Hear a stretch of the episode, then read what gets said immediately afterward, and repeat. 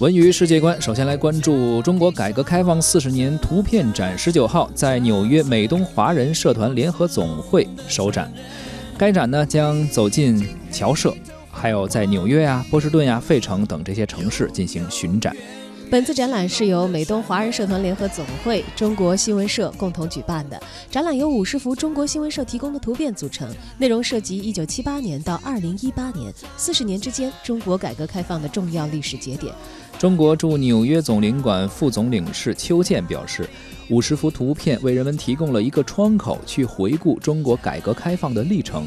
四十年的改革开放使全体中国人民的生活逐渐改善，同时呢，中国也大步融入世界。他说，通过这些图片呢，也可以看到中国未来必定是走合作共赢之路的。美东华人社团联合总会主席梁冠军表示，他自己呢就是中国改革开放四十年的参与者和受益者，同时也是见证者之一。相信图片展可以帮助华人华侨了解中国过去四十年的发展历程，为祖国未来的建设发展继续贡献力量。